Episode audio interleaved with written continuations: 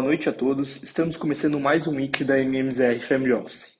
Inicialmente, sobre o mercado chinês, como reflexo do fim da política de Covid-0 pelo governo de Pequim, a atividade continua ganhando força, com o PMI industrial avançando de 49,2 do campo restritivo em janeiro para 51,6 em fevereiro, e o PMI de serviços, que avançou de 52,9 em janeiro para 55 em fevereiro. Com esses dados, as bolsas locais seguem subindo, com o CSI 300 fechando a semana com valorização de mais 1,71%.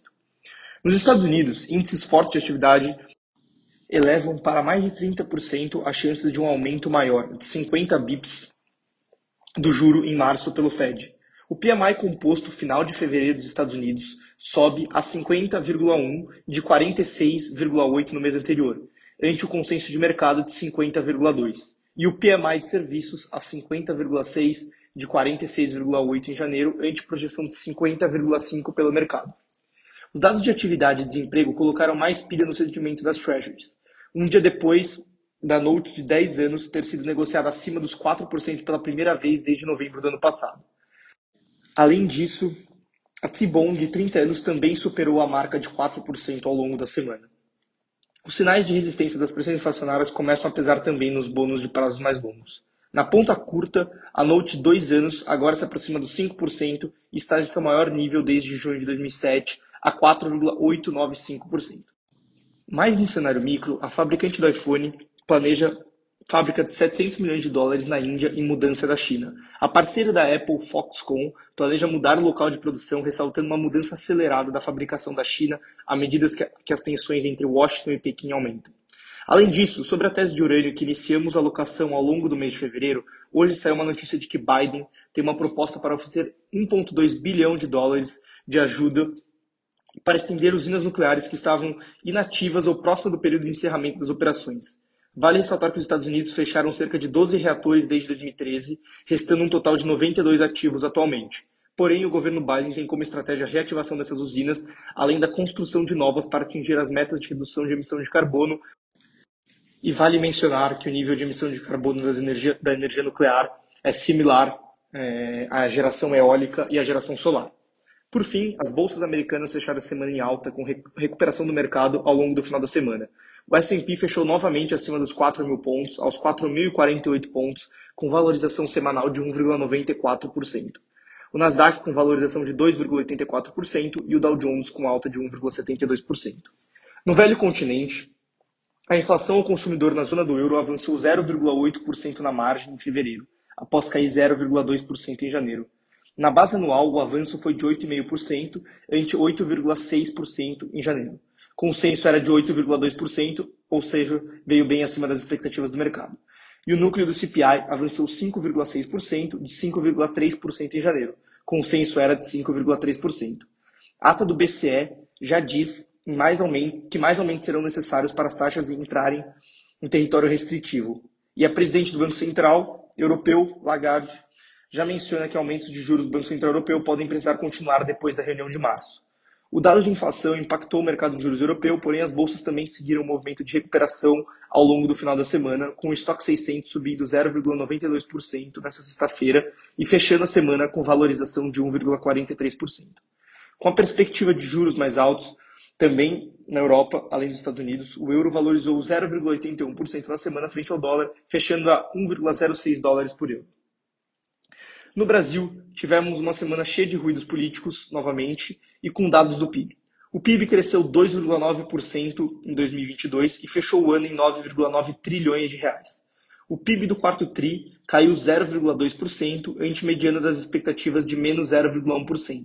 Algumas casas revisaram marginalmente o PIB de 2023 para baixo, como o Goldman Sachs, que reduziu a projeção do PIB do Brasil em 2023 de 1,4% para 1,2%. Como eu havia falado, os ruídos políticos foram grandes e iniciaram com o governo anunciando a volta da taxação parcial da gasolina e etanol junto com a Petrobras, cortando o preço dos combustíveis. O PIS e COFINS subiu 0,47 por litro no caso da gasolina e 0,02 no caso do etanol. A queda das cotações promovida pela Petrobras de 3,93%, ou seja, 0,13 centavos por litro, a gasolina deve aumentar 0,34 centavos nas bombas. O diesel foi reduzido em 1,95% ou 0,08 centavos por litro. A remuneração não vem integral, como a Fazenda chegou a anunciar na véspera, mas a cobrança dos impostos federais voltará para 100% em quatro meses, garantindo a arrecadação total de 28,9 bilhões de reais com os combustíveis.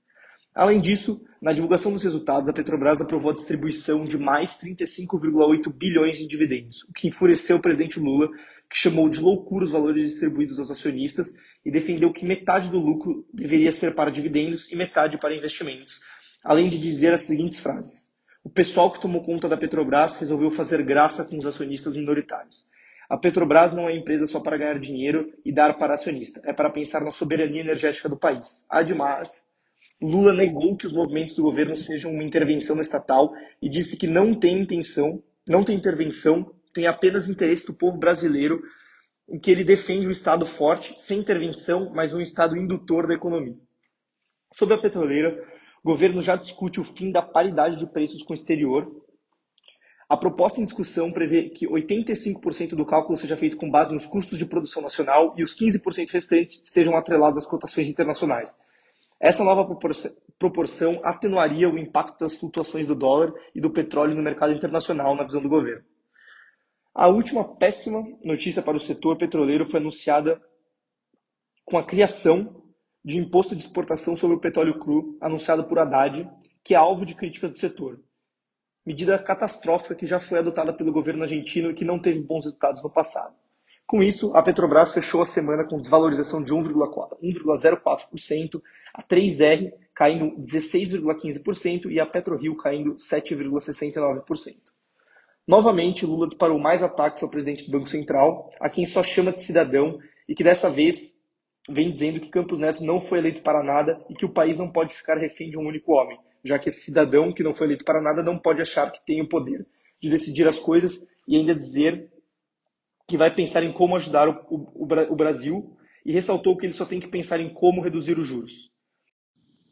A única notícia micro positiva foi a de que Tarcísio autorizou o início de estudos para a privatização da Sabesp. O governador de São Paulo autorizou a elaboração de estudos para avaliar a viabilidade de privatizar a Sabesp e a Empresa Metropolitana de Águas e Energia, EMAI.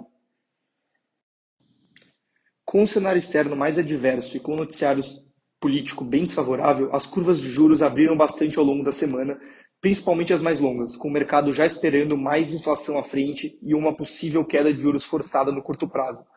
Vale destacar que as curvas longas já atingem um patamar de 13,5%, ou seja, a média de juros entre a data atual e os juros entre 2029 e 2031 ficaram na, ficarão na média em 13,5%, nível bem alto, segundo as curvas de juros precificadas pelo mercado.